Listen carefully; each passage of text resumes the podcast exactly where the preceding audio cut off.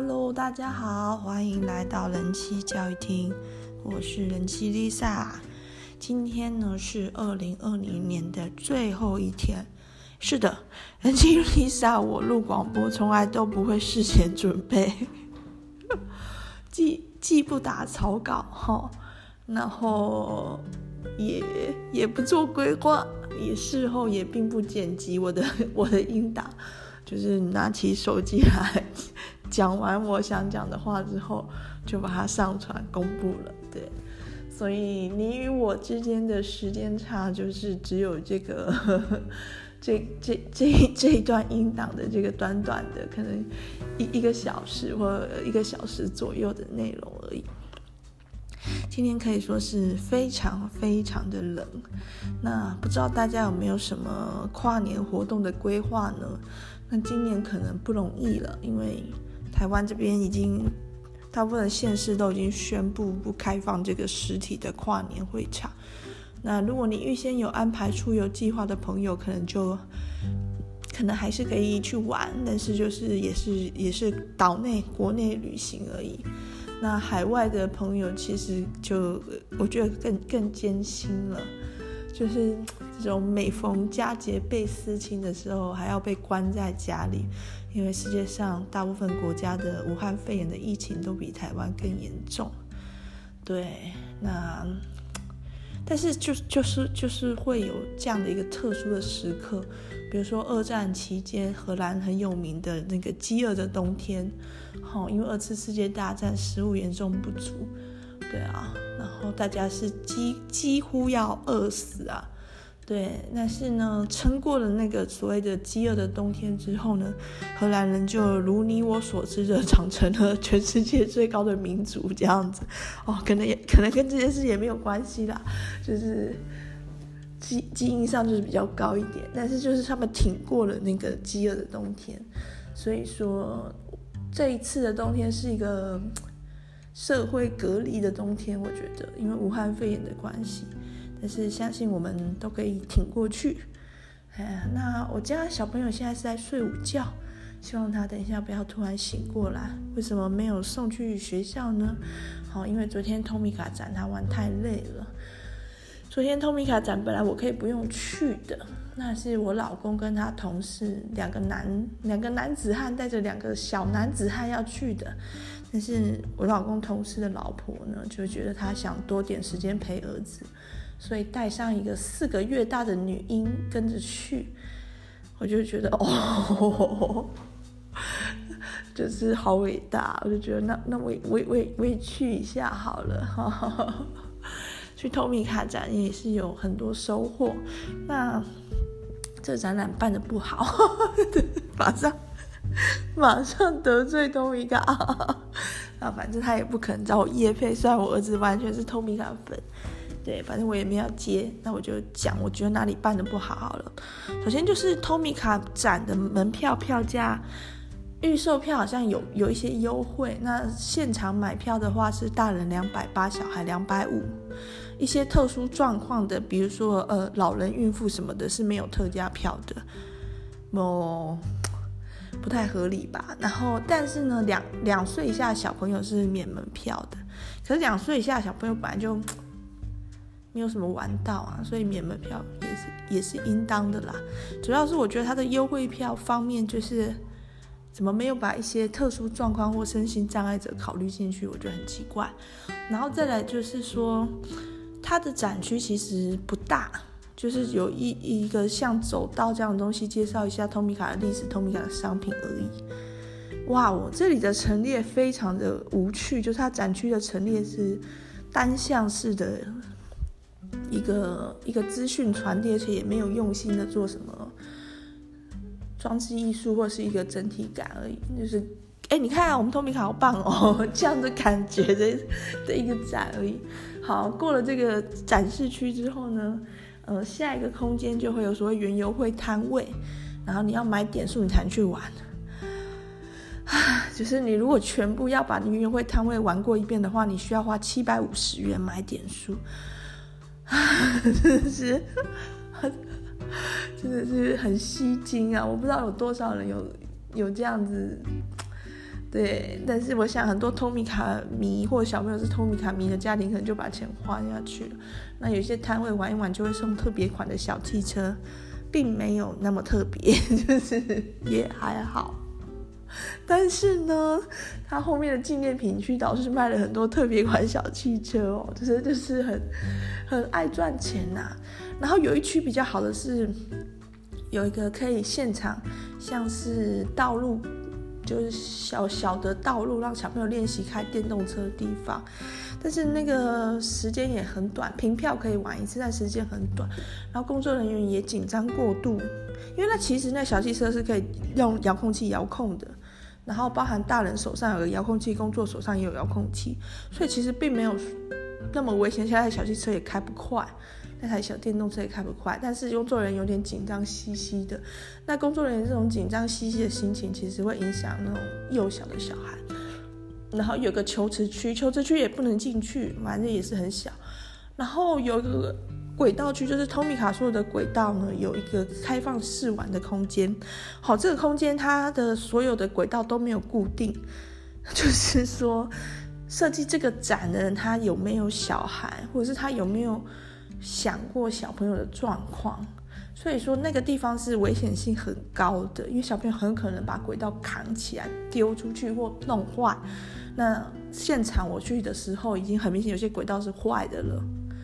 那坏坏掉的轨道那些零件，对于小朋友，特别是可能一岁以下或一岁左右的幼儿来讲，那可能会去误食或受到伤害。这些事感觉都没有都没有被考虑进去，而且在轨道区的一些。规则或动线，或者是有没有帮小孩的一个分龄，也都没有考虑进去，因为就是凭凭直觉去想，都知道说会去托米卡展的人是什么样的人，要么就是玩心很重的大孩子，要么就是小孩子。所以说，我觉得这展览完全没有考虑到他的族群去做一些设计，其中包含他有项规定是不可以推婴儿车进去。我的天哪，你真的要逼死爸妈了！像我先生的同事，他们有个四个月大的女婴，然后不能带婴儿车进去，然后他据说他们在现场跟工作人员激烈的抗议了一分钟，说这样的话我们不不进去了，我们要退票哦。然后工作人员他们说好，请去退票，结果他们就没有去退票，因为那个我先生的同事那个爸爸他是。就是很想很想去托米卡展，所以就进去了。好，那就是这样了。那我是觉得以他一个这个门票收费也有一定的程度，对，两岁以上他就要收门票钱，还是三岁以上？我有点记不太清楚，好像是三岁以上就要收门票钱。然后现场又有这么多吸金的摊位，然后又可以就是毫无意外可以卖出那么多纪念品，而且我们只是平日去哦，假日一定人潮更汹涌的情况下，我觉得这个态度就。不是很托米卡啦，就是说，在我想象中的托米卡，如果要办展的话，会更用心一点。然后，哎，托米卡大家知道是什么吗？就是小一种小汽车这样子。好，那反而是这个托米卡展，它展出的地点就是这个士林科教馆的常态展。嗯，我觉得它的设计规划蛮好玩的，因为有买特别展门票就可以去常态展参观。那我觉得说很多设计上我都有看到他们对小朋友的用心，对，那很也是很小心，但是还是很尽量让小朋友有更多的在安全的范围内的一个一个操作空间或者是学习体验，我就觉得很棒。那我们家小朋友玩到累到什么程度呢？就是说，就是从从那个士林科教馆，然后我们去天母 SOGO 吃饭，这中间十分钟的路程他就睡死，然后到他爸爸抱起来，他也完全没有办法起来，呵呵呵这样子，好累好累好累。然后从天母回家的路上，当然又是睡死。然后又又又就回到家又起不来，好好累好累，然后太累了，晚上他还发了一顿脾气，哦天哪，好可怕！好久没有看到他这样大发雷霆了。就我们家小朋友最近都被当成楷模，就是有时候有一些其他小朋友比较不听不听父母的指导指示，或者是哭闹的时候，就很多父母都说：“你看那个，你看那个谁谁谁，他都不会。”就我们家小朋友都不会，我就想说，你的见识。太浅薄了。我们家小朋友呢，他哭闹起来完全有一种地狱来 地狱来的婴儿的感觉哦。你们你们都太浅太嫩了，太嫩了。好，对这个。你看谁谁谁都会的，这个绝对不是一个处理小朋友哭闹或不当行为的时候一个有效的词啊。因为小朋友在哭闹或者是不听父母的话的时候，他其实心理状态上可能是比较没有安全感的，或者是有一些不舒服的地方，他已经就状况够不好了。就是如果他平常都能控制自己，有时候不能控制自己的时候。可能要考虑到他是不是像我家小朋友太累啊，或者是他是不是生病啊这种的，然后他就已经不舒服了，你还你还那边刺激他，呃，他一定会更不舒服，他可能就会更不听话，所以就这招这招是无效的啦。如果各位是家长或有机会去参与一些育儿现场的话，记住不用拿小朋友跟别人比，绝对会无效，好，绝对会被送，绝对会问题会更严重。前面这十一分钟闲聊，那进入正题了。在这个二零二零年的最后一天要讲的广播主题是恋童癖。那其实我在我的 IG 人气教育厅的 Wife Salon 上也有公布这个主题票选，里面也有这样的一个主题来选。其实也是有一些听众蛮想听听看的，好奇，因为它确实是一个比较。难以去理解又有点黑暗邪恶的一种状态。那我相信大部分的人，包含我自己，听到“恋童病”三个字就觉得很厌恶，觉得说好讨厌，甚至有一些人就会觉得说这这种人就就该死。如果说你是一个恋童癖，甚至是一个儿童的性犯罪者的话，你最好就被判死刑，或是你在监狱里面就被就被其他狱友弄死好了。这种人。真的是不值得活着，很多很多社会上这样的一个严厉的批判的风气，但是在这一集里面，我要跟大家介绍我所阅读的书籍，还有我自己亲身的体验，就是那恋童癖有一些地方其实跟我们想的不太一样。好，在节目开始之前，先推荐各位一个优质的广播频道。叫她说犯罪，哈，她是女字边的她，然后她说犯罪的 Lily 呢，就是每一集她都会讲一个美国的社会新闻案件，有时候是失踪，有时候是谋杀这样子，然后她会很深入的，因为她也曾经在美国生活求学过，一边讲解这个案件的，就是巨细靡遗的过程之外，一边又介绍一些美国的文化或特色，那。就是听起来是有点悬疑，有点有点惊悚，而且有时候心情也会有点黑暗，因为大部分的案件都是极不愉快的。最近在十二月好像二十一号的那一集，Lily 讲的那个事件呢，那个送报童的失踪事件呢，跟美国的一个恋童癖组织可能有关。好，那一集那是个巧合，就是我在还没有听那一集之前，我就。有想讲恋童癖这个主题了，然后刚好在我讲之前又听到那一集广播，就让了我有了更更多的想法。好，那在讲进行恋童癖的一些诶介绍，包含书籍啊一些相关的知识以及我的观点之前，我要先跟大家讲，我真的遇过恋童癖。好那是发生在我小学，好像是三年级左右的时候的事。那时候我念的国小呢，叫做就不讲出来了。好，叉叉国小，就在叉叉小镇的叉叉国小。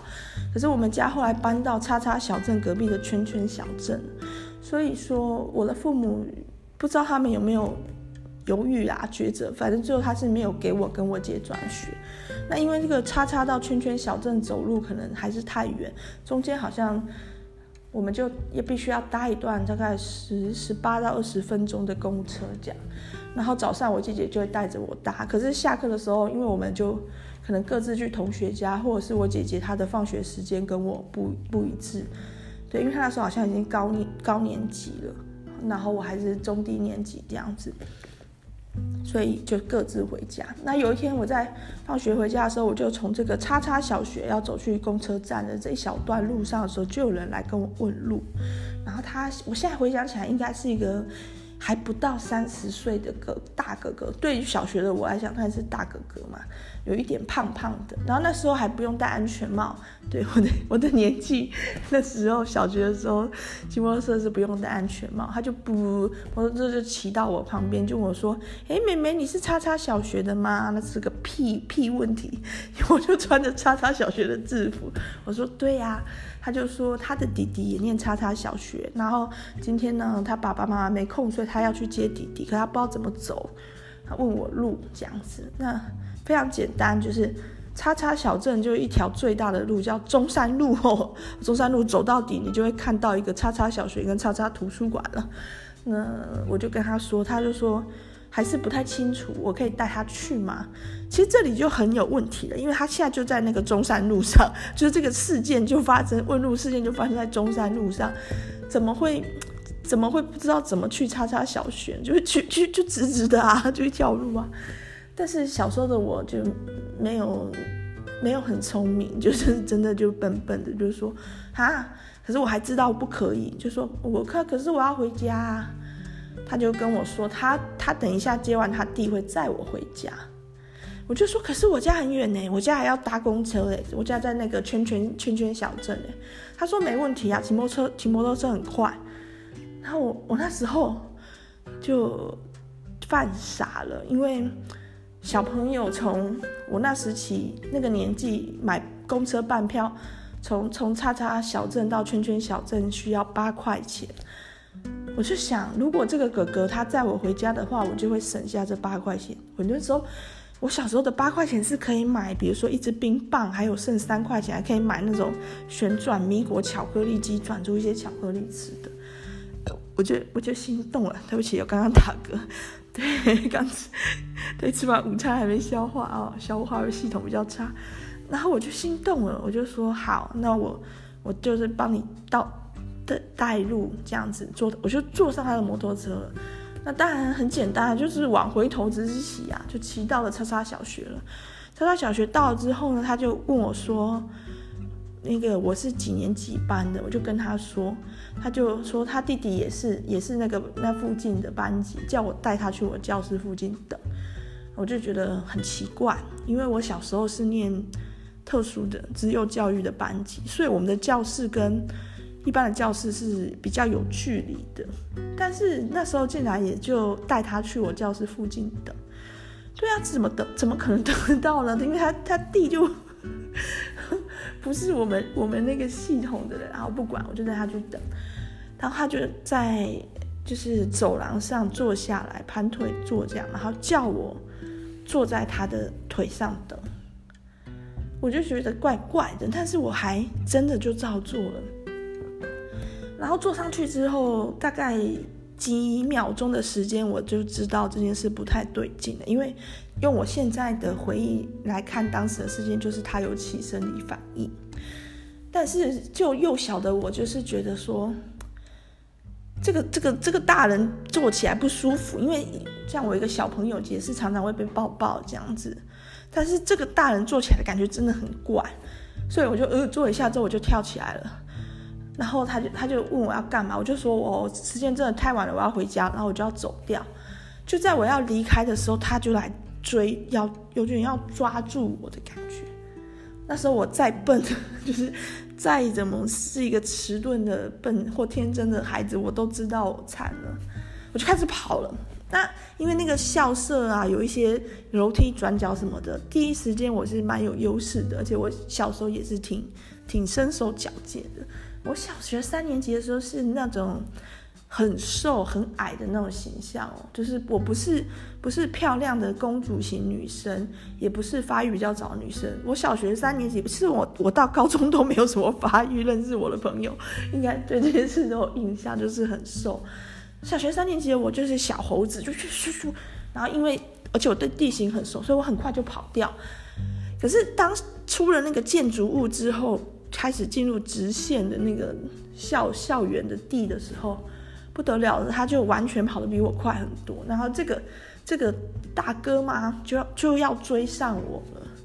我那时候真的超紧张，吓都吓死的时刻，还好有有两个小男孩，他们刚好可能在学校玩或怎样，比较晚下下课，然后就在那边哈哈呜呜的走出来。那就是有其他人了嘛，虽然虽然也是小孩，但是那个时间我就停下来了。哦，我跑一跑就停下来，我就回头问那个大哥说：“叫大哥好像太客气了，就是这个这个好像是恋童癖的人说，诶。”前面那个里面有你的弟弟弟吗？就是我我我竟然，虽然我发生了那么多事，而且我也察觉到这个男的对我的意图不太对劲了，竟然我还沉浸在这个他来接他弟的想象，我就指着那两个小孩问他说：“这里面有你的弟弟吗？”他就看着我，我就看着他，好像他那一瞬间，我觉得他好像有一种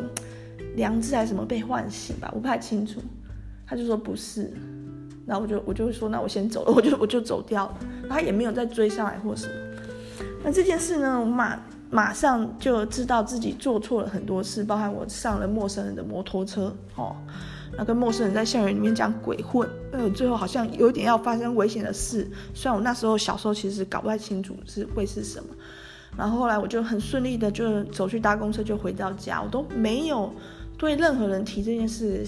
包括我姐啊，我爸妈想都不敢想讲，就也不知道对谁怎么讲，但就一直觉得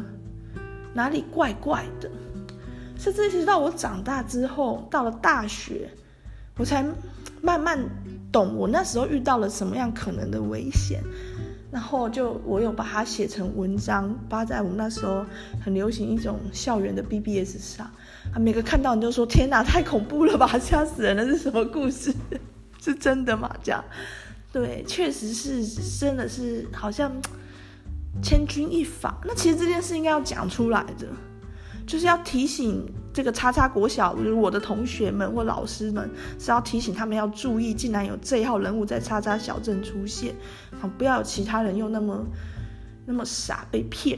因为我现在一个成年人，而且已经当妈妈来看，就知道绝对是有问题的。就是包含你对儿童的很多教育，你都要反复去提及。只要一个大人他去找小孩帮忙事情，好，比如说问路啊，一起去找东西呀，这就一定有问题。因为小朋友能力是比较弱的，为什么大人要去找小朋友帮忙，不去找其他大人帮忙呢？那或者是大人要给小朋友一些小恩惠，对。最好就是不要吃，不要接受，除非你旁边也有很可以信赖的大人，然后在旁边可以信赖大人允许下去吃，否则你根本不知道你吃的、拿的或用的什么东西会不会是一个陷阱。当然，绝对不可以跟陌生人走上陌生人的车，那就这这做这件事基本上就等于把自己的一个安全性葬送掉。现在我来看这一切是很清楚的，但在小时候的我真的也没有人。去跟我提这些事，或者是提醒我或教育我，我就是这样傻傻的。而且事发之后，我也会蛮大程度觉得是我自己可能有做错一些事，因为我搞不清楚状况，整件事到底是这样，其实我根本搞不清楚。那我不敢讲的情况下，就更没有人来帮助我厘清了。不过我以我今天回想，如果我那时候第一时间讲了。可能也就被我父母痛骂跟痛打而已吧，未必有什么好下场，真的未必有。那当然，我们这个年代的父母，或者我们这个年代的人，在面对小孩子愿意跟你讲这些事的时候，一定是会伸出手去保护他，告诉他不是他的错的。对，那这些事，好，那听完这个惊悚案例之后，大家可能就对恋童癖就更 更反感了，也是有可能。那我自己是一个妈妈嘛，其实我在带小孩的时候也有一些不愉快的体验。他我家小朋友是是儿子，所以某种程度好像好一点，但其实就是友友善的人是非常多的，就是让人家觉得很舒服、很正常的是很多。就是比如说喜欢小朋友说他很可爱，想要给他点零食，这都没有问题，只要我在。然后或者是想要帮他拍照，常常遇到遇到这种，然后妈妈我整个素颜又穿超丑的，硬要拍，我就觉得有时候还是偷拍，我就觉得呃有没有拍到我？小孩很可爱去拍我，我我这方面还好，知道我小朋友是一个合宜的状态。当然，如果小朋友在海边，哦，穿的很少，或甚至可能没有什么穿啊，因为小朋友有时候会玩到这样湿哒哒的那种，就不不好不好再去拍。然后特别会让我有一些不舒服状态的人是怎样？比如说想要摸亲抱的，真的会有人 想要去亲其他人的小朋友的，那就有点恐怖。那有些小有些人会开玩笑说要把小朋友带走，哦，这种这种我也不行，我会很直接的跟我的小孩说，我我不会让任何人把你带走哈。因为有时候我遇到一些人，他可能身心是，我觉得是有状况的，讲出这种不恰当的玩笑话。那有些父母家长或者有些人就会看着那个小朋友慌张的样子，觉得很可爱，不行，不能让他们有这种恐惧。我就会明白告诉他，不要跟那个人走，我也不会让那个人把你带走。印象中最恐怖的一次经历是。因为我我有买一些比较中性的粉色系的可爱的衣服给我小朋友穿，有一次给他穿一个小兔兔的外套，那时候他好像还没一岁，然后因为小婴儿看起来其实没有什么性别，那比较穿了一个粉红色的小兔兔装就一定被当成女生，然后那一天受到的关注就比平日更多，一些想要来聊天啊什么的很多，那很恐怖的是有一个男生。竟然对我的小孩献飞吻，我就觉得哦，看就觉得好可怕。你想干嘛？就是你友善的来聊聊天，咕叽咕叽逗逗都没关系，但是不要有这种很过分亲密的举动，真的家长会蛮蛮蛮害怕。不过那时候因为他很小，所以他直接是用背巾背在我的胸前，所以我就觉得赶快走，赶快走，赶快走就没事了。这样子有点怕怕。好，前面讲这些。对，但是接着要来替这个平反了哈，不是说平反啊，恋童癖其实需要的不是平反，要来对他们进行一些更深入的一个理解或介绍。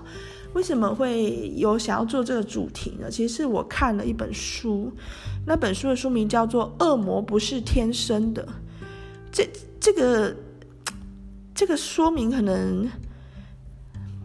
可能要。打个问号，恶魔是不是天生的？比较比较合理的。不过他书名是叫《恶魔不是天生的》，心理学家带你走进那些看不见却真实存在的人性黑暗面。啊，这本书呢，它作者叫茱莉亚·肖威治。他的这本书是有点像科普书籍，就是它里面引用了大量的一些科学的数据或案例。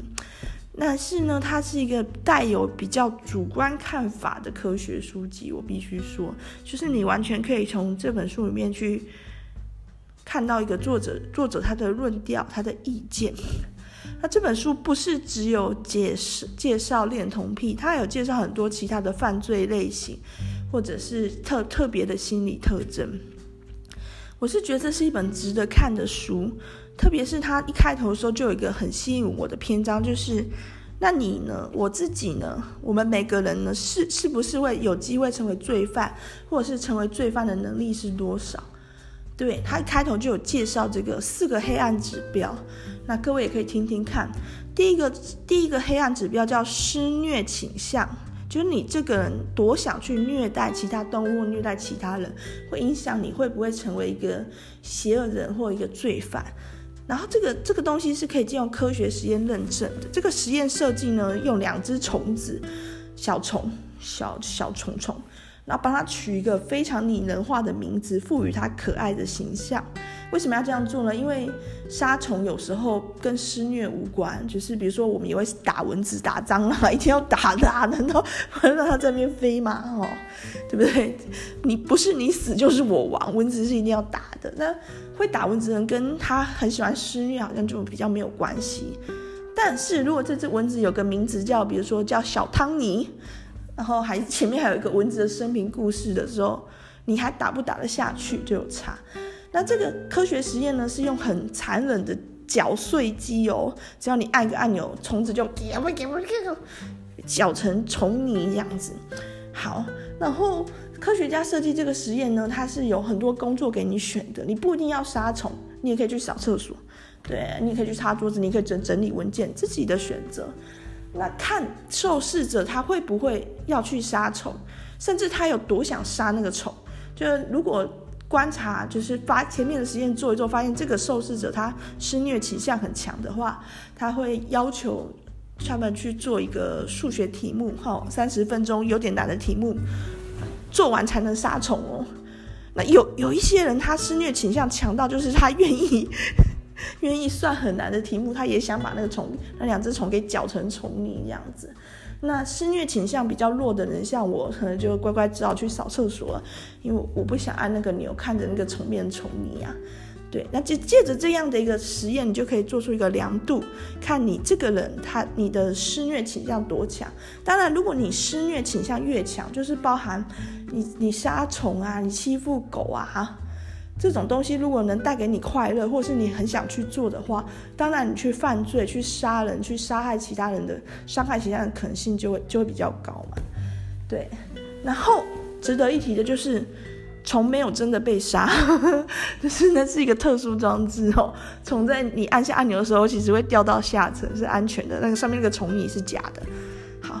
对，如果有关心这两只虫的命运的朋友，可以安心哦。世界上并没有千千万万只虫为了人类做这个研究就被杀。其实。好像也没关系，我对虫的同理心真的是很弱。好，这是第一个指标，叫施虐倾向。第二个指标叫自恋，自恋人格特质。越自恋的人，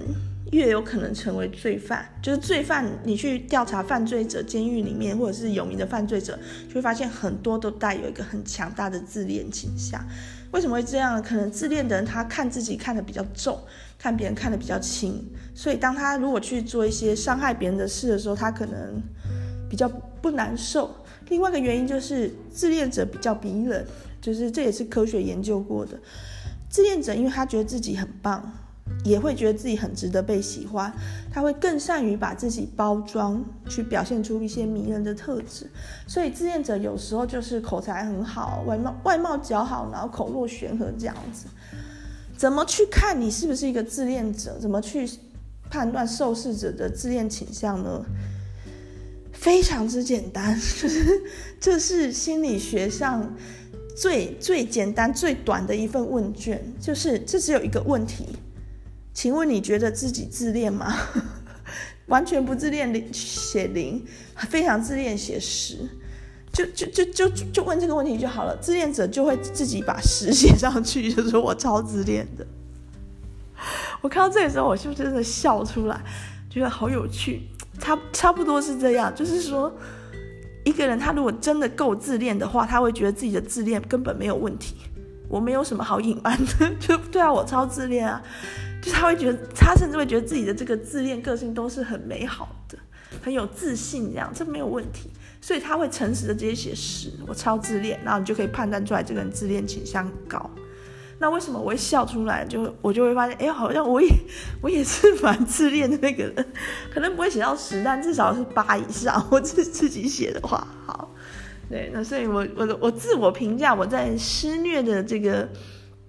施虐这一方面的那个倾向是蛮低的，我不不会想去，不会特别想去杀虫。自恋这边我分数是蛮高的。好，下一个黑暗的四个指标的第三个是什么？是马基维利主义者。好，马基维利是谁？他就是写《君主论》的作者。那《君主论》这本书就是基本上就在讲一个介绍怎么当一个，我不能说是好君主，诶，就是怎么当一个君主。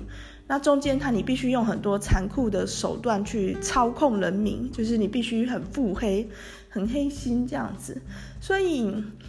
马基维利主义者其实是被当成一个极端的利己主义的形容词，就是为了达到自己的目标，不惜去操控别人，甚至手段上是有一些争议的。那可以想象的是，这个可能要做一系列的那个问卷去评量。可以想象是你的价值观里面。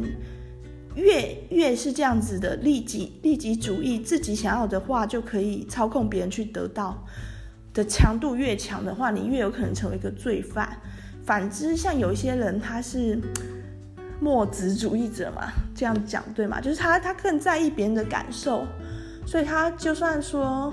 嗯，他有一些事情想要做，但是他考虑到别人可能会不舒服，他可能就不会去叫别人做，可能就算了，也是会有这样的人。所以说，这是一个有点像光谱的两端。如果你非常马基维利主义的话，你就比较可能成为一个犯罪者，因为你在操控别人，甚至是不择手段的操控别人，达到自己的目的的过程中，很可能就牵涉到犯罪了嘛。对，那下一个指标叫做心理变态。这里这里的心理变态特别指的是情绪的感知方面，就是比如说今天有一个。嗯，一个人他小狗死掉了，他养的很多年，养了十几年的狗死掉，他一定会很难过。然后我们多少都会同样的感受到难过，就是脸书上常常会有这样这样的这样的文字嘛，比如说爱猫，从他在动物收容所，然后被领养出来，然后从一开始处得不好，后来终于产生感情，但是因为工作很忙，也没有常常陪他玩，结果最后。猫老的，寿命到终点。那你可以看到，我们很多我们的朋友就在脸书上发这样的文光文章，我们都可以想象到他的那种寂寞、失失落和难过。但，我们就会安慰他嘛。但心理心理变态，他完全不知道这有什么好难过的，他也不会难过，他也没办法感受到别人难过。不过，因为他他虽然这个情绪情感上有一些障碍，但他。智力是没有问题的，他从他过往的经验知道说，这时候的表现就是去拍拍那个人的背，安慰他，或是脸书的话就是留言，留一个抱个爱心这样的图。他知道怎么做，可他其实他他不难过，他也不知道你在难过什么。这里的心理变态主要指的是这种情绪的感知跟同理心方面。只要这方面你是比较比较心理变态，就是你比较没办法去感知一个情绪或同理别人的话。当然，你就很有可能，比较有可能去成为一个犯罪者。比如说，假如今天你去抢人家的钱，但是你是感觉不到那个人的害怕的，或者是今天你去伤害一个人、打一个人，你是感觉不到那个人痛苦的，你很可能就会下手很重嘛。甚至你的情绪感知能力可能差到完全没有。所以，就对于这种状态下的人来说，杀杀一个人跟吃一片吐司是没有两样的一件事啊！对他来讲，他自己的情绪丝毫不受波澜影响。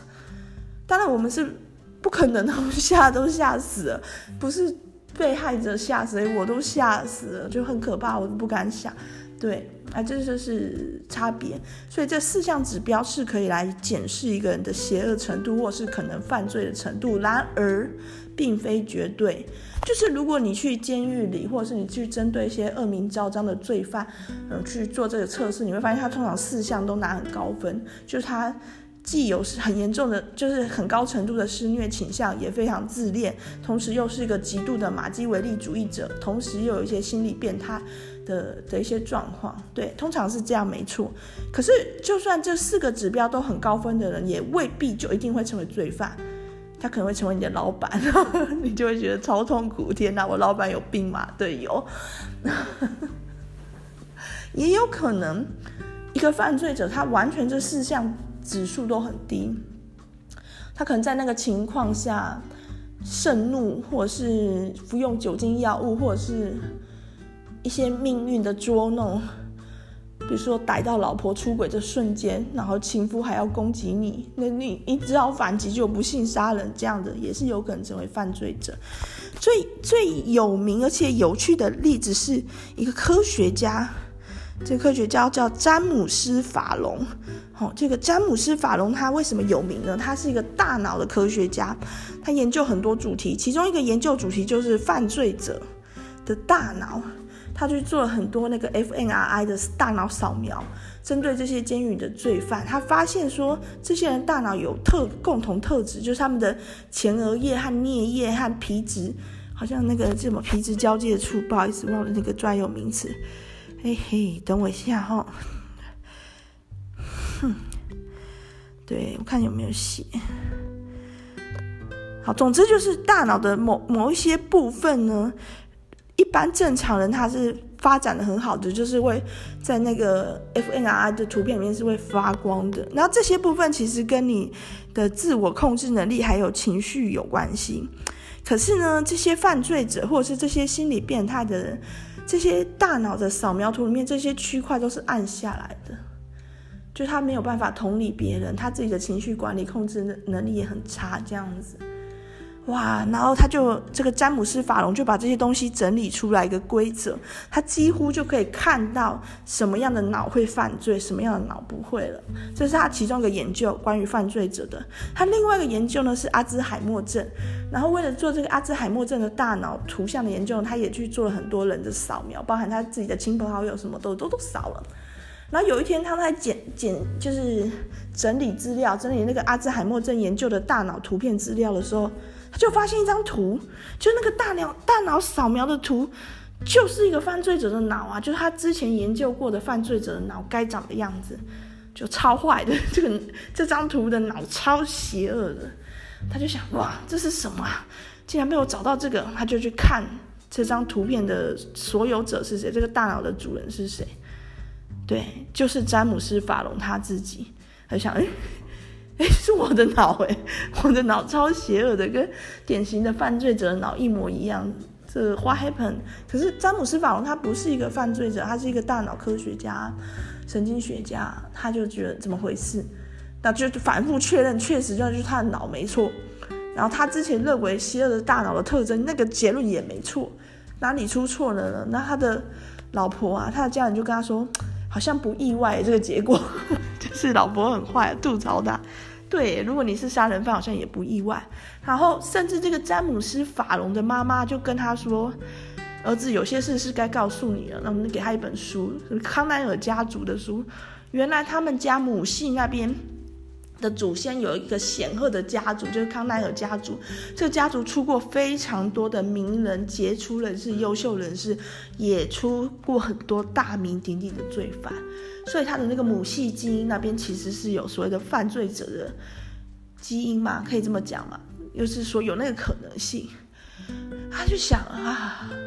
这里这本这本恶魔不是天生的，没有讲那么详细，是我后来再去找一些詹姆斯法隆的资料看到的。因为这个詹姆斯法隆的案例太太有意思了，所以他上了很多相关的演讲，然后也有专门也有书籍，也有做那个记者去采访他，有出书籍这样子。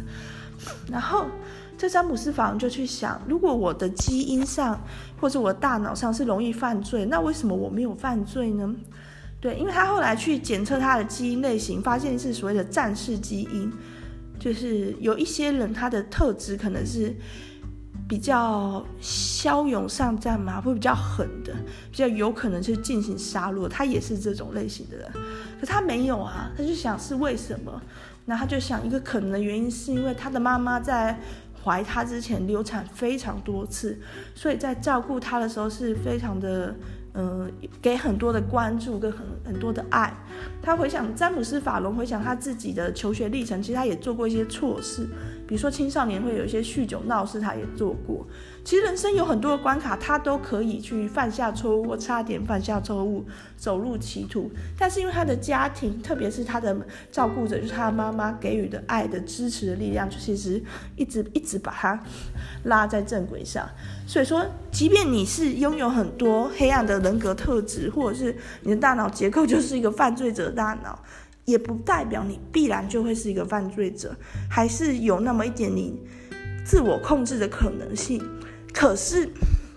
往另外一个方面想，也有可能有一个大脑，他没有那么犯罪者，他的黑暗人格特质检测指数也都没有那么高。但是如果他的环境很差，常常就是烟酒毒品都能接触，然后照顾者对他的关怀也不够，那反过来想，也有可能他很容易做出我们社会所认为的犯罪，对。所以这个这个面向上是这样的。好，那我们进入今天的一个关于恋童癖的讨论。提到恋童癖，我心中一直最大的问题就是，怎么可能有人对小孩产生性欲？就是因为恋童癖的定义就是这样，就是你必须对十三岁，就是青春期以前的孩子有性冲动。那如果是十三岁以后的那个叫恋青少年，当然我们这个社会常常混淆，我们可能十八岁以下就当成儿童，所以我们会把十三岁到十八岁，或者是十三岁到十六岁这个阶段，对这个阶段的小朋友有兴趣的人也说是恋童癖，但是真正在科学上定义这两者是分开的，因为恋青少年跟恋儿童是完全不同的状况。我我们家出现奇怪的声音，我听一下，是不是我家小朋友醒来？好，好像不是。好，什么意思呢？因为青少年他可能他的生殖系统还没有发育完全，可是他你必须承认他是有一定的、一定的生殖能力的，甚至人类在一两百年前跟一个十三、十四岁人结婚根本是很普通的事。那像现在还有一些特殊的地区，比如说未开发国家或特殊的种族是有这个同婚的情形的，所以说。当然，我也不赞成恋青少年，我也不赞成成年人跟青少年发生关系，因为我觉得这会涉及一个权势性交的问题，就是一方他比有比较好的社经地位或者比较多的权利、比较多的知识，当他去跟青少年去发展关系的时候，我觉得是有一点不不不不不正义、不平等的。不过，就某些程度上我可以理解，特别是这个社会对于青少年、青少女有过分的性化，特别是青少女都会把它想象成是一个，比如说很很青涩甜美、迷人纯真，然后会穿着像日本文化里面会穿着高中生、国中生会穿着很可爱的制服这样子，确实是有这个问题。可是十三岁以前的小朋友，真的是他完全是没有发育，他也没有生殖能力，非常不适宜，就他的身心状况非常不适宜与他发生关系。跟他发生关系对他来说绝绝对对就是一个伤害，没有别的可能性的情况下，为什么有一些人还是会对这样的族群产生冲动？而且那个年龄层可能很小。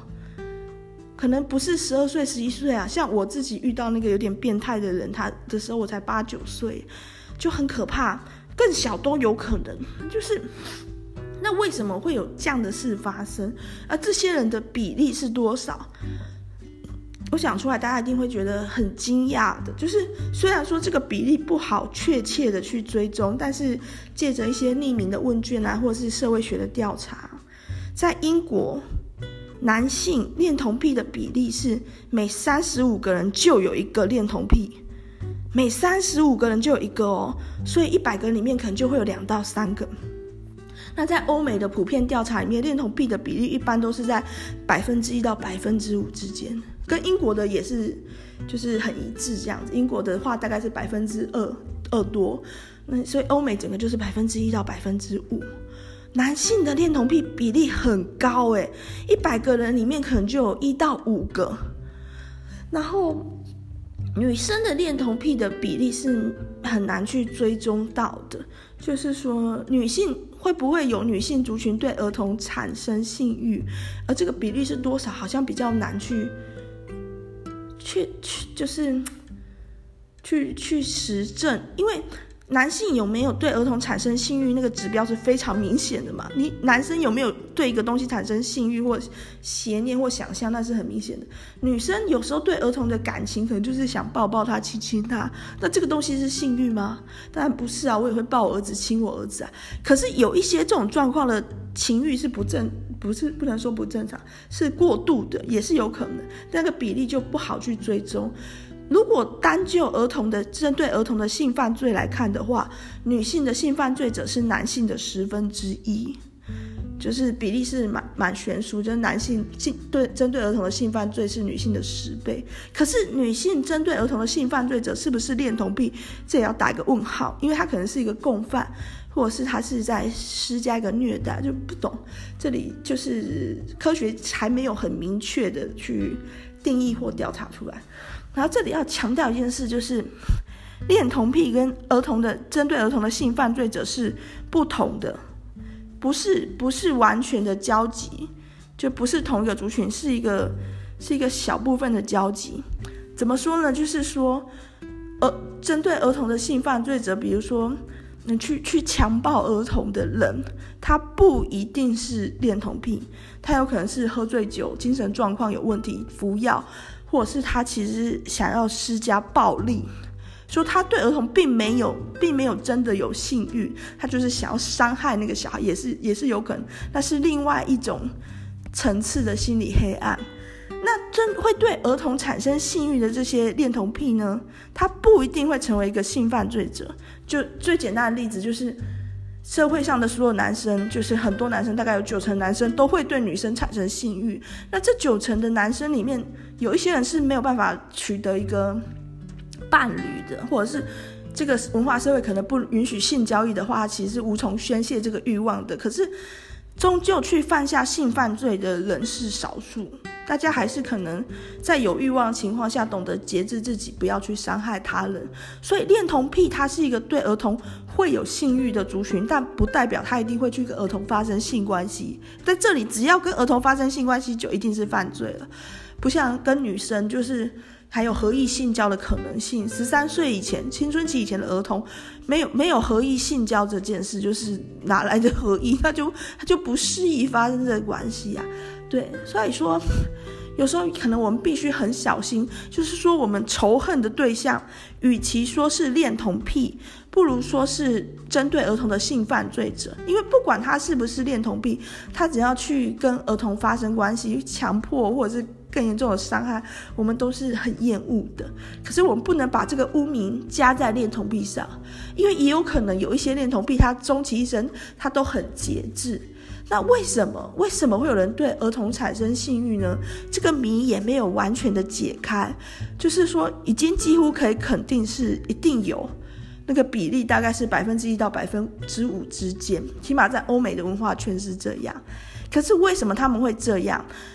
一开始比较早期的时候，我们会认为可能是这些人他童年有创伤经验，比如说他童年有过一些性的接触，比如说可能是无意的就动动被动动的性器官，或者是可能是恶意的，真的被伤害过，或者是比较侵入性过。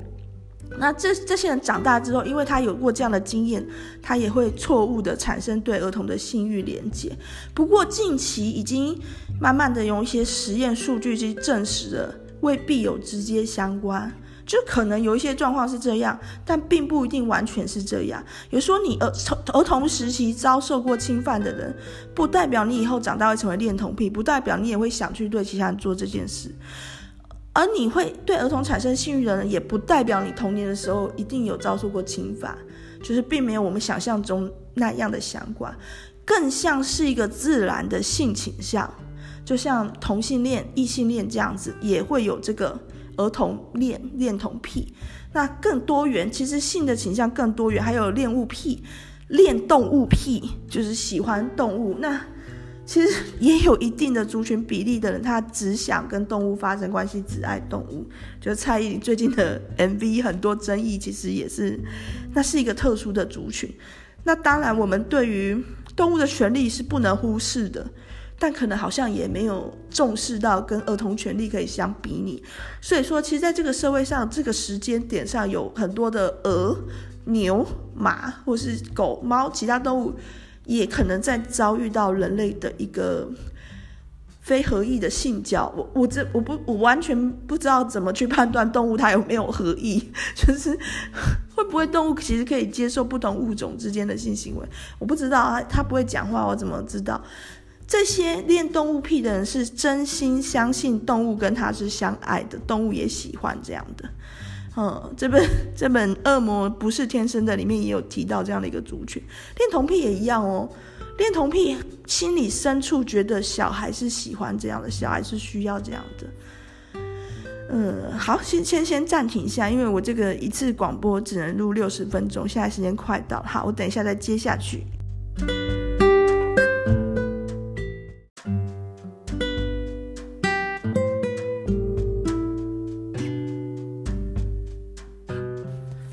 ，Hello，大家好，欢迎就要又回到人机教育厅，应该没有离开啦，就只是说这是一个节目进行的过程中嘛。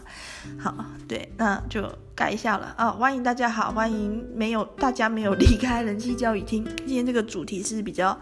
比较黑暗、争议性一点的恋童癖。那我开节目开头有介绍过另外一个广播，他说犯罪的莉莉嘛，他其实在十二月二十一号的那一集讲宋报童失踪案的时候，有提到美国疑似有一个恋童癖组织，而且这个犯罪规模很大，还涉及一些人口绑架、人口贩卖等。然后他有说他不知道这个东西是真的真实性到什么程度，因为有一些据说是逃出来的受害者的指证，那有一些呃相关人员的就落网，但是也有一些人觉得这是一个阴谋论，就没有这么可怕、这么邪恶的东西。这里我讲一下这我的观点哦，这绝对不是阴谋论，这是真的。为什么我会这么说呢？不是因为我是一个歇斯底里的母亲，过分担心孩子安全，就相信世界上一定有这么恐怖的变态组织。因为你去想那个比例，三十五个人里面就有一个是恋童癖男性，或者是说每一百个里面有一到五个是恋童癖，那就代表世界上最有权力的前一万个人里面，至少有一百个是恋童癖。就是自然的比例就是这样的话，那世界上最有权力的前一万个人，他们的权力大到什么程度？你能想象吗？他们里面有一些是国家元首，或是高级官员，或是超级富豪，或是他们是一些特殊单位的特殊的人。那这些人，如果他们能够彼此认出彼此，或者是他们为了某些利益去去做这样的事，因为我知道，我知道这个比例，他们可能也知道这个比例啊。所以，你你可以想象会有这样的一个组织或这样的邪恶结构，其实是非常、非常、非常有可能性的。先不讲这么重大的邪恶，诶，其实邪恶哪有程度之分？东南亚国家，柬埔寨、缅甸、泰国，或是柬埔寨、缅甸、泰国、越南这些东南亚国家的一些比较贫穷、特别又贫穷的地区，都有同济跟处计。台湾以前也有啊，在我出生的年代都还有雏妓，就为什么？因为就是这个需求的族群很多呀，三十五个就一个，那个客群其实不小诶。那这个客群它又可以去跟其他客群区分开来，那为什么性产业不赚这笔钱呢？对，当然我我我们想法是不可以啊，因为小朋友很无辜很纯真，怎么可以把他推入火坑？不过会去做这样的事情，他可能就。就是像我前面讲到那个四个黑暗人格特质里面，他可能就是心理变态，他没办法感觉到别人的痛苦。对，那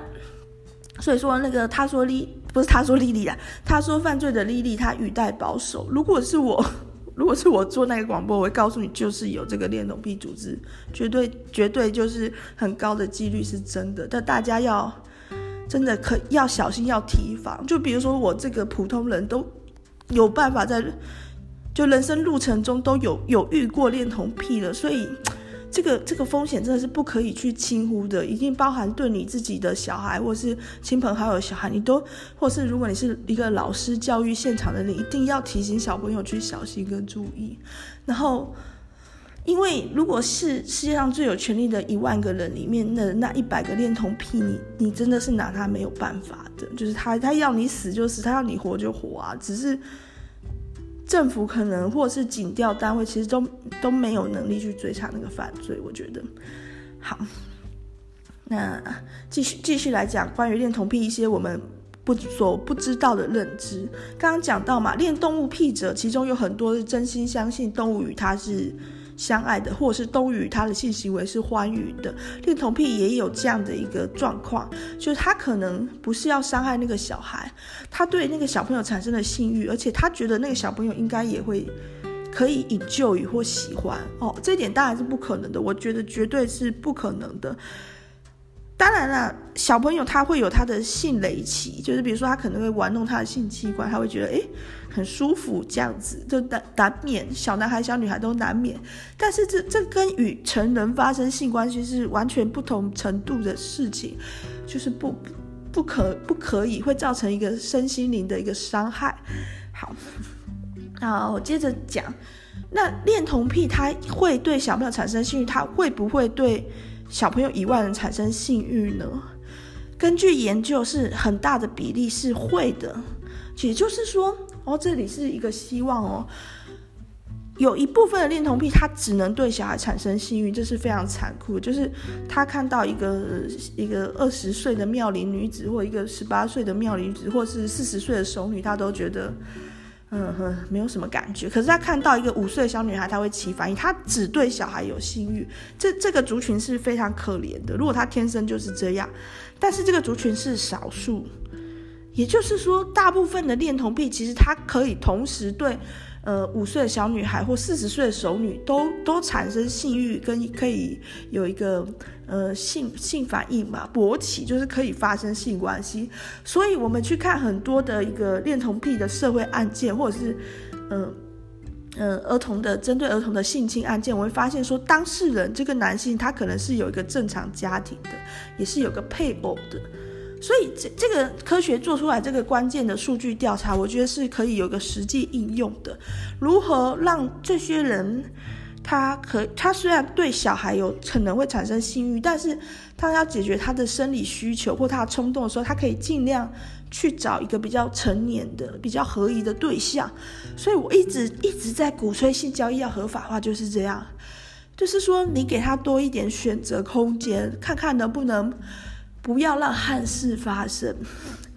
那我前面有讲到啊，大部分人都非常非常讨厌恋童癖。那像之前前一阵子那个南韩的赵斗淳，他是针对一个小学生犯下了性侵和暴力事件，只被判刑十二年。就是大家都觉得太短了，因为这个小女孩她受到了很大的一个心理还有肉体上的暴力伤害，她终身都必须使用尿袋跟便袋，就是她的一个这个消化系统跟生殖系统都受到很大的生理性伤害，然后没还没有办法正常的排便，这样整个人生都毁了的情况下，这个犯罪者只判十二年。那南韩地区就是很多人起而抗议啊，甚至有些人想要去丢鸡蛋或什么网络攻击什么的，这个情绪我完全可以理解，我也是这样的情绪的，就觉得啊天哪！但是我们一定要克制住一个感性上的情感上的冲动去想这件事。赵斗淳对于这个小女孩造成这么严重的伤害，其实很大一部分是在他的灭证的过程中，就是他绑架了性侵的这个小学生之后，他想要掩饰那个证据，所以他用大量的水去进行一个比较强力的冲洗，就不当的一个冲洗，造成了一个更大的伤害。所以说，我们就觉得说判死刑啊。判无期徒刑啊，或者是判那种鞭刑啊，最好打到他痛死。我们的想法是这样，但是这个想法真的就能有效阻止这个性犯罪吗？换一个角度想，如果今天在南韩这个性侵小朋友是唯一死刑的情况下，这个赵斗淳他可能是喝酒，然后有点老年失智的情况下，侵犯了这小女孩之后，他是不是可能直接就把这小女孩杀了，为了掩饰那个证据啊？所以说在，在考虑这个刑罚的亮度的时候，不是那么直观的，就是我判越重的罪，这个犯罪就会越少。好，这个这个想法是太天真了。因为如果照这个想法的话，那就是所有的罪都死刑好了，这个世界就完全没有犯罪了。对，但有一句话叫做“阳光户出搞惨”，就是很严苛的政府反而会出很厉害的贼，就是这个意思，就是。犯罪的真正原因、动机、它的成因，它有没有一些个人的身心理或社会结构的问题，才是关键，而不是那个刑法的亮度。最简单的例子好了，大部分人跟法律一点都不熟，陈建新他根本就有可能不懂法律啊。所以说，你认为严刑峻法他就不会犯罪？他他看都没看过啦，可是他也没有受那么多教育的情况下，怎么可能会会生效呢？所以说，那怎么怎么办？我们就是绝对不希望看到这种儿童被侵犯、被伤害，就是特别难忍受。因为儿童就是他就没有做错什么，而且他未来还那么多可能性，那要怎么办？有一部分的国家的欧洲国家，还有像是德国，已经开始实行这种匿名电话，让恋童癖可以去找心理咨商。那因为因为真实的心理智商太难了，就是假如今天是你你或我，我们是对儿童会产生性欲的人，我们根本不敢跟别人讲这种事，因为不不可能被理解。像我我就我就觉得不能理解啊，你在说什么？那可是它是真实的，就是每三十英国每三十五个男性就有一个。那欧美的比例大概是百分之一到百分之五，所以真实的就有一个族群，他就是对儿童产生性欲了。那他要怎么办？他的怎么去找人来辅导他、开导他，所以就会开始有这种匿名专线，就是你来，然后你告诉我说，哎，你是恋童癖，好，我就给你一些更多的资讯，告诉你可能怎么做，怎么去解决你的你的性欲或缓解你的性冲动，然后有很多的教育宣导，最重要就是要让这个人知道儿童没有想跟你发生关系。因为恋童癖有时候犯下错误，就是他也相信小孩想要这个，就像蔡依林会跟海豚发生关系，就是他他觉得海豚也爱他。如果啊这个 MV MV 甜蜜蜜里面的剧情，如果蔡依林知道海豚不可能爱他的话，诶，海豚还真的是会爱上人的。所以怎么说呢？这个好，举一个绝对不可能爱上人的物种哈，我我不知道哎，我觉得嗯。动物到底会不会爱上人？我我真的不知道。好啦，那不讲动物为例好了，就是讲以恋童癖为例好了，让恋童癖清楚了解到小孩不想要这件事，这件事对小孩绝对是不好的。其实这个教育会有效的去阻止他犯罪，而不是哎呀恋童癖好恶心哦，死变态。这个抓到就去判死刑好了，还是鞭刑好了？这个东西没有办法那么有效的去阻止恋童癖犯罪，相较于心理的一些智商，而且有时候那个压力呀、啊，就我不知道大家大家有没有这种感觉？有时候你你过得很好的时候，你是没有性欲的，就是说，就是说你吃饱喝足、人生安逸的时候，你可能就会想睡觉啊，就是也有可能你会有性欲啦，但是。有的时候，性的冲动是一种压力的疏解嘛，就是有时候你就是工作压力太大，或是怎样，就会想来一下的那种感觉。恋童癖也有可能有这样的情况，就是当他觉得呃呃不被不被理解，或是很痛苦的时候，他可能就会很想要得到某一种快乐，肉体上的这个。那他如果他是一个只能对小朋友产生性欲的人，他可能就会去伤害。他身边的孩子，那就就就非常的不好，所以就会有这种匿名专线，这种东西会引起社会的一个舆论的注意，就是说，凭什么匿名？如果一个恋童癖不就是该抓起来吗？就是不是应该列管吗？你都知道你你周遭的恋童癖是谁了，你还不不列管他？就像艾滋病，有些人也觉得艾滋病不可以匿名这样子。对，这一点就是要再次强调或鼓励大家，不要用。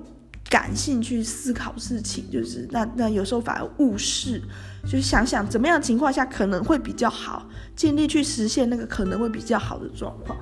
对，那诶，我刚刚想讲一个什么东西，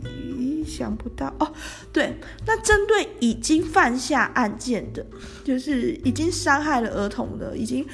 已经去性侵或侵犯了儿童的人，恋童癖或者是不是恋童癖，就是其他就是其他原因的犯罪者，怎么处置？那直觉就是加重量刑嘛，死刑嘛什么的。现况下有一些方法，比如说电子脚镣去追踪，或者是化学去势。因为男性的一些性冲动或性能力跟体内的一些荷尔蒙其实是息息相关，所以如果定期的注射药物的话，其实可能可以抑制他的一个，比如说勃起或者是产生性欲的。一直都有一个传说，就是台湾的军营当 当义务役的时候会给阿兵哥喝乖乖水，就是 很多人都有这种这种感觉，就是。我男性朋友也都有，就是当兵在营区的时候是完全几乎没有性欲的状态，那可能是别的原因啦，我不相信国军有有这么猛，真的就是敢敢对一般民众下药。对，原因可能是因为这这个环境里面的雄性荷尔蒙很高，或者是压力很大，或怎么样，我不清楚饮食或者是什么不清楚。但是总之。男性的这个性欲，某种程度上是可以用化学药剂去控制，所以会有化学去势。但是化学去势的争议就是在于它有没有违反人权，他没有，他有没有剥夺人的基本权利？很多人就会觉得说，你都已经是个犯罪者，你还跟我讲什么基本权益？对，那其实越越是一个犯罪者，他的基本权益越可能受到。忽视，像以前以前可能就会有什么严刑拷打啊、水刑啊、拔牙齿哦，好恐怖，或者是一个不当侦讯呐，没有给他睡眠的夜间侦讯。那犯罪者他的基本权益，罪犯他的基本权益没有得到保障的时候，等于是政府的权力的过分的扩张，政府的公权力过分扩张的时候，是会有一些危险的状况。那我们就觉得我们这种奉公守法的好公民，那跟我何关？其实还是会有这种。呃，冤狱或者是特殊状况的可能性，还是要把关于任何关于正义的话题，都是要想象一个黑色的布幕，就是你先不要假定你自己是谁，那你希望眼前是一个怎样的世界？如果今天我就是投胎就是一个恋童癖，布幕打开，每个人看到恋童癖就对他丢石头，那我会喜欢这个世界吗？我就不会。那化学去势就是有一些国家还在采用，有一些国家已经没有。但是化学去势它其实是有个问题的，就是它控制的这个身心里并不是完全。比如说，好，这男的他定期接受这个化学药物的注射，所以他完全不会有勃起反应，不代表他就不可以再去侵犯其他人，还是有别的方式，或者是做出别的伤害。所以它是一个治标不治本的问题。对，那可能这个。我我我我不好说我的想法是怎样，或许它有一定的效果，那或许为了儿童的权益就必须去做这件事，这个我我不我不多不不 结结巴巴是这样，我就不不多做评论。那另外还有一些解法，比如说提假如提供儿童的的人体娃娃模型，这个还在讨论呐，就是。这些东西我不好说，就是因为它没有一个那么那么多的例子或者是数据上去佐证。比如说，假如证明了说化学去势去使用化学去势的国家，它的性犯罪的再犯率或者是整体的一个满意度什么的就就增加了的话，那我们才能再再把这个东西跟人权去做一个讨论。但是这个相关的数据就还没出来。那比如说像提供儿童的。充气娃娃这个东西，假如我们去提供儿童的充气娃娃、儿童造型的充气娃娃给给这些恋童癖使用，那对这件事是会有帮助还是没有？就是，假如这是一个想法，有些国家有这样的想法，但是它也有点怪怪的，因为就算它是非生命体好了，它这个充气娃娃，可是。想象起来，用购买的人还是用它来做这件事，在道德上有没有争议？另外一个更大的争议就是，那可不可以提供恋童癖儿童的性爱影片？这这为什么是一个很大的争议呢？就是因为儿童的性爱影片，当然就是有儿童在拍啊，就是一定就有一个儿童承受了这样的一个对待嘛，一个伤害。那可是你去想想，有的时候。呃，其他的成年男性，他解决不一定成年男性，成年女性也可以。他解决他性欲的方式就是观看 A 片，然后自我去进行这个自我的疏解嘛。那可是，在现况下，大部分几乎所有的已开发国家，哦，包含台湾啊、欧美什么，都是不允许儿童的性爱影片的，因为它很明显就是一个犯罪，很明显就是侵犯了儿童的权益。那这些恋童癖，他他想要去。进行自我的一个这个叫什么打手枪或手淫自卫的时候，他看什么，或者是他要去一个比较非法的平台，比如说暗网，不是不是我们现在用的这些浏览器，是什么？好像叫洋葱浏览器，一个特殊的不可以追踪 IP 的浏览器去去找这些影片的话，或是他找不到这些影片的话，或者他只要看这些影片，他就会被 FBI 盯上哦。对，他就会就会可能会被逮捕，因为其实光是观看这个影片或是流传这个影片就违法了的情况下，是不是他某种程度的性欲更得不到疏解？可是如果如果说他可以去看这个影片，那那个影片的小朋友，就那影片的出的的那个受害者，对，他就是受到了伤害，受到了剥削，那怎么办？那比如说，还有一些情况，就是去第三世界国家、未开发国家去去买春，那那里的儿童、儿童的性工作者或者是雏妓就比较比较容易，应该也是违法，但政府那个那地区的国家政府可能就公权力不彰，或者是根本就是这个产业的一个包包庇者，就是或许就是执行者也不一定，但。这种道德上就会有个很大的议题。当然，你就保护了你本国的儿童嘛。可是那其他的儿童呢？世界其他地区儿童的权利呢？就可以就可以不顾嘛？所以针对这个恋童癖的议题，它其实很深很难呐、就是这个犯罪真的很深很难，因为特别又是儿童，又是那么那么重要，我们那么喜爱的一个一个族群。对，那我这一集呢，就是可能也不能够，也无法，我能力范围也无法给出一个很好的解答或想法，但是可能可以告诉大家，就是，嗯、强烈的排斥是对事情没有帮助。那过度的恐惧一样，你你需要的是。去，你是当然，我们作为家长或成年人需要去防范或保护儿童，但是也不是用一种我好恐惧的感觉去，而是能够做的教育要做，提醒儿童身体的界限，像是最近一直倡导，就是只要有穿衣服的地方都不可以给人家碰。不过这个是冬天跟夏天有差，因为像我家小朋友今天穿的跟熊一样，除了眼睛并没有任何一个部位露出来，好，这个就严苛了。应该是像像一般夏天的短袖短裤的穿着，有穿衣服的地方就绝对不可以给任何人碰，这样子去教育儿童，然后不要不要吃陌生的东西，不要拿陌生的东西，不要跟陌生人走，不要接受。就是大人的请求，如果有有任何一个陌生人来跟小孩求助的话，就要告诉老师、告诉家长，因为他就是一个危险人物，就是做好自己能做的准备。当然，我们要批判任何事，比如说像我去 批判托米卡展，你要去批判，当然很容易嘛。但是如果假设今天是我去办那个托米卡展，我也未必办得比。比他们好，对，但是就是说，是针对恋童癖或者是什么所谓的心理变态、黑暗犯罪者这方面，我们虽然不不 本能心理上、身体上的排斥，不想去接触，但是其实你还是多去了解，整个社会多去了解，才比较有可能想出一个好方法。因为假如我们对于一个恋童癖族群去去隔绝或者是排挤的话，那其实他的压力更大情况下，他更有可能去做出一些。如果他本来也就是有这个反社会人格倾向的话，他是不是更有可能去做出某一种程度的复仇？对，所以就是那句老话，想象眼前是一片黑幕，就是这个剧还没有开演，你还没有决定你要演谁，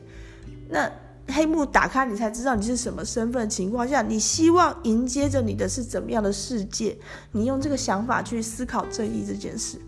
好了，这一集结束了，最后就是要祝大家新年快乐，Happy New Year！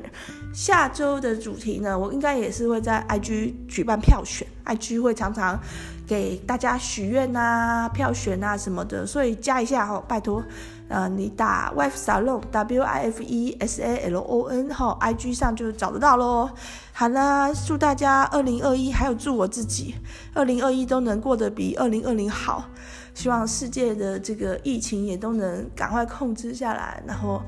大家都可以出国去玩。不过我好像没有办法，我好像没有办法，被困在这个育儿的处境中。好在我家小朋友到现在还没醒过来，先这样喽，拜拜。